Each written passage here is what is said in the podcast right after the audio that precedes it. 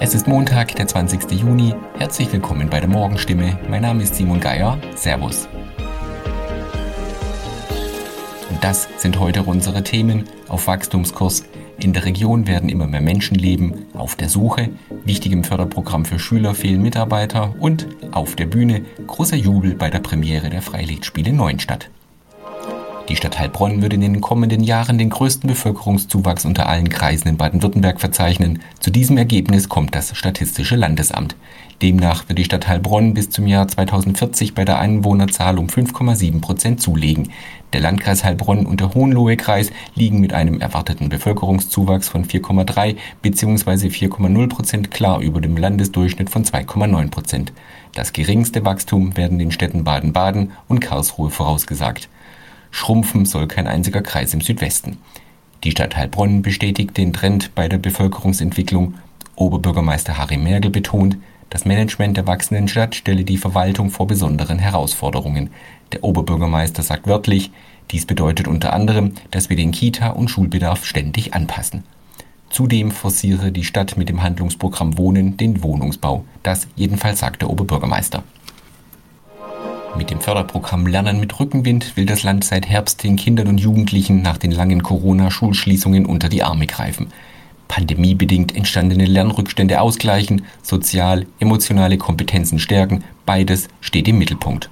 Rückenwind gilt als ein zentraler Baustein, um dem Nachwuchs zu helfen.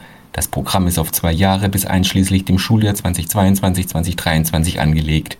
Nur in der Region Heilbronn fällt die Bilanz bescheiden aus. Von den hehren Zielen ist in Heilbronn, dem Landkreis Heilbronn sowie in Hohenlohe wenig angekommen. Grund, es fehlt schon jetzt das Personal für den normalen Unterricht. Das sagen Vertreter von Lehrerverbänden. Die Freilichtspiele Neuenstadt sind eine Institution in der Region. Noch bis Ende Juli ist die Komödie Das hat man nun davon zu sehen. Der Premierenabend gilt schon lange für die Politprominenz in der Region als Pflichttermin. Viele Bürgermeister und Abgeordnete schauen vorbei und posten danach Bilder in den sozialen Netzwerken. Der Abend hat sich für alle gelohnt. Das Publikum dankt mit vielen spontanen Lachsalven und lautem Applaus. Die Freude nach der Premiere ist bei den Verantwortlichen groß. Die Regisseure Cosima Krevin und Christian Martin Molnar platzen vor Stolz. Krevin sagt wörtlich, das Stück funktioniert hauptsächlich über den Text und die Darsteller. Soweit die Nachrichten aus der Region. Mehr und ausführliche Informationen lesen Sie in unseren Zeitungen oder auf stimme.de. Weiter geht es mit Nachrichten aus Deutschland und der Welt mit unseren Kolleginnen und Kollegen aus Berlin. Vielen Dank und schönen guten Morgen. Ich bin Zoe Tassovali und das sind unsere Top-Themen heute aus Deutschland und der Welt. Macron-Lager verfehlt bei Parlamentswahl absolute Mehrheit. Wirtschaftsminister Habeck warnt vor schwerer Gaskrise und Verstappen gewinnt den großen Preis von Kanada. Das war eine schwere Schlappe für Präsident Emmanuel Macron bei der Parlamentswahl in Frankreich. Er hat mit seinem Mitte-Lager nach Hochrechnungen die absolute Mehrheit in der Nationalversammlung klar verfehlt. Erfolge verbuchten hingegen das neue Linksbündnis, das als mächtigste Oppositionsgruppe mehr Einfluss erhält, und die rechtsnationale Partei Rassemblement National. Dorothea Finkbeiner in Paris, also Macrons Lager wird nicht mehr die absolute Mehrheit im Parlament haben. Was passiert denn jetzt? Ja, das hat Premierministerin Elisabeth Born noch in der Nacht klar gesagt. Wir arbeiten jetzt daran, eine handlungsfähige Mehrheit zu finden. Die Frage ist wie, denn mit den Rechtspopulisten und Marine Le Pen geht's nicht. Die Parteien des neuen Linksbündnisses haben völlig andere politische Vorstellungen, sind gegen Macrons Rentenreformpläne, wollen einen höheren Mindestlohn und so weiter. Blieben die Konservativen, aber die haben auch nicht so viele Sitze und auch nicht nur Macron-Fans in ihren Reihen. Also es wird schwer. Und hat das irgendwelche schwerwiegenden Konsequenzen für uns, für Europa? Das denke ich eigentlich nicht. Unter den Linken und Rechtspopulisten, die jetzt verstärkt im Parlament sitzen, sind zwar durchaus Leute, die extrem EU-kritisch sind oder auch wollen, dass Frankreich aus der NATO austritt, aber an der Regierung ist, wenn auch geschwächt, nach wie vor Macron und seine Partei. Und der wird ein verlässlicher Partner für Deutschland bleiben, auch für Europa. Und er wird auch, was den Krieg in der Ukraine angeht, weiter klar in der geschlossenen westlichen Front stehen. Macron ist ja vor knapp zwei Monaten klar zum Präsidenten gewählt worden. Warum hat er dann jetzt nicht auch in den Parlamentswahlen die absolute Mehrheit bekommen? Weil Macron seine Politik, das muss man klar sagen, nicht besonders beliebt sind. Er gilt als arrogant, als Präsident der Reichen, den die Sorgen der normalen Leute nicht interessieren. Bei den Präsidentschaftswahlen haben ihm viele nur ihre Stimme gegeben, um zu verhindern, dass die Rechtspopulistin Marine Le Pen gewinnt. Und Jetzt die letzten Wochen hat er auch nicht gerade groß Wahlkampf gemacht. Da wollten einfach viele, dass er auch mal einen Dämpfer bekommt. Und natürlich, nicht zu vergessen, haben auch etliche schlichte Ideen des neuen Linksbündnisses gut gefunden. Es ist eines der Themen der letzten Tage. Russland hat die Gaslieferungen unter anderem nach Deutschland drastisch reduziert. Wirtschaftsminister Robert Habeck reagiert jetzt darauf. Es soll weniger Gas zur Stromerzeugung genutzt werden, die Industrie ihren Verbrauch senken. Damit mehr Gas gespeichert werden kann, stellt der Bund einen zusätzlichen Kredit bereit. Jan-Henner Reitze in Berlin. Was plant Habeck genau, damit Deutschland nicht die Energie ausgeht im Winter?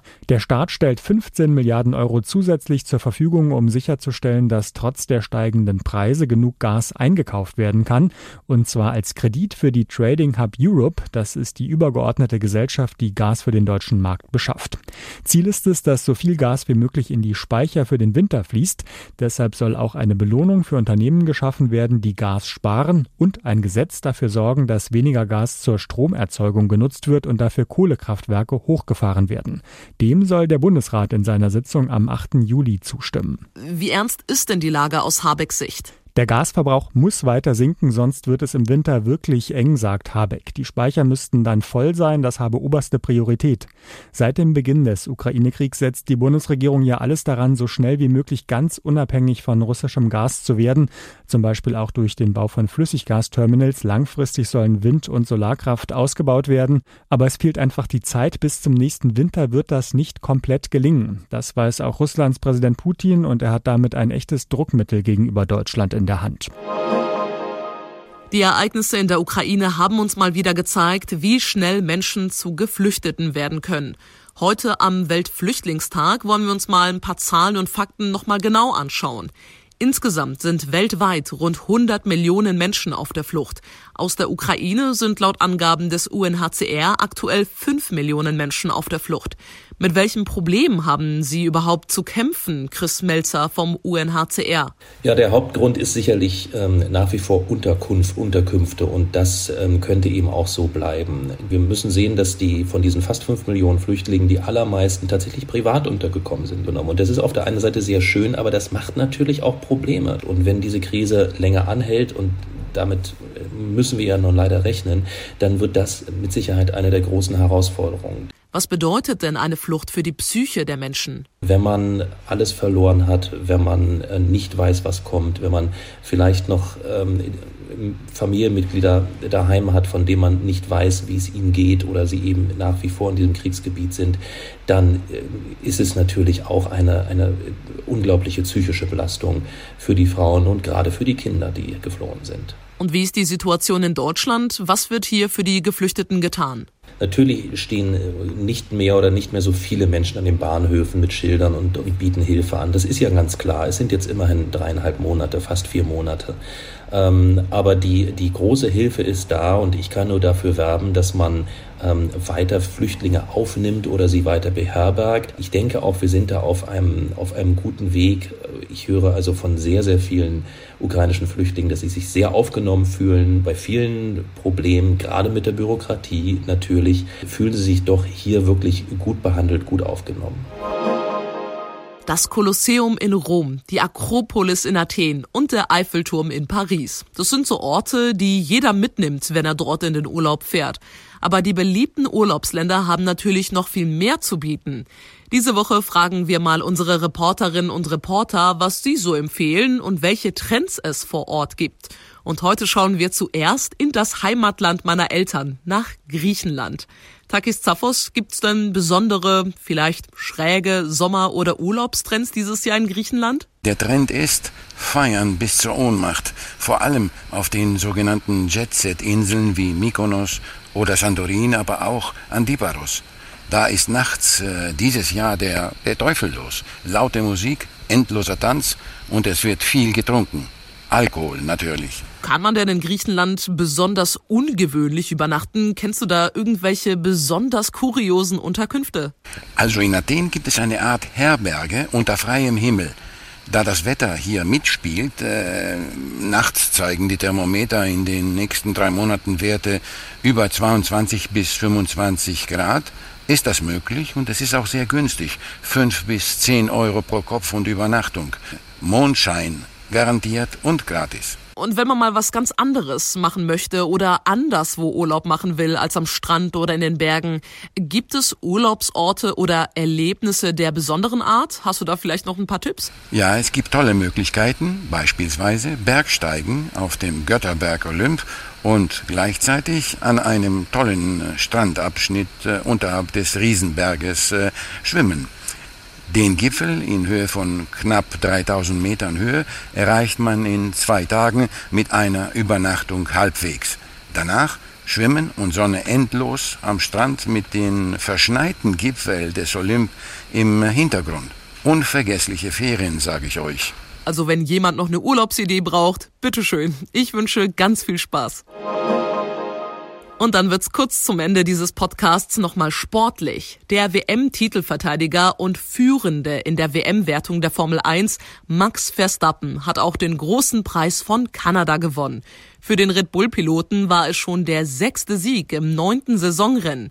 Zweiter wurde Carlos Sainz im Ferrari vor Mercedes-Fahrer Lewis Hamilton. Sebastian Vettel im Aston Martin wurde Zwölfter. Max Verstappen strahlte glücklich auf dem Podium. Bis zum Schluss war das Duell um den Sieg zwischen Verstappen und dem angreifenden Carlos Sainz packend und eng. Ich habe alles gegeben. Es war so aufregend, jubelte Verstappen. Die letzten Runden, da brauchte man ein starkes Nervenkostüm, gibt Red Bull Sportdirektor Dr. Marco zu. Pech hatte Mick Schumacher stark auf Punktekurs, fiel er in Runde 20 mit Technikdefekt aus. Sebastian Vettel kämpfte sich nach vorne in die Punkteränge, verpasste die Top Ten am Ende aber knapp. Inga Stracke zum Kanada Grand Prix und so weiter das Wichtigste für diesen Montagmorgen. Ich bin Zoe Tassovali und wünsche Ihnen einen guten Start in die neue Woche.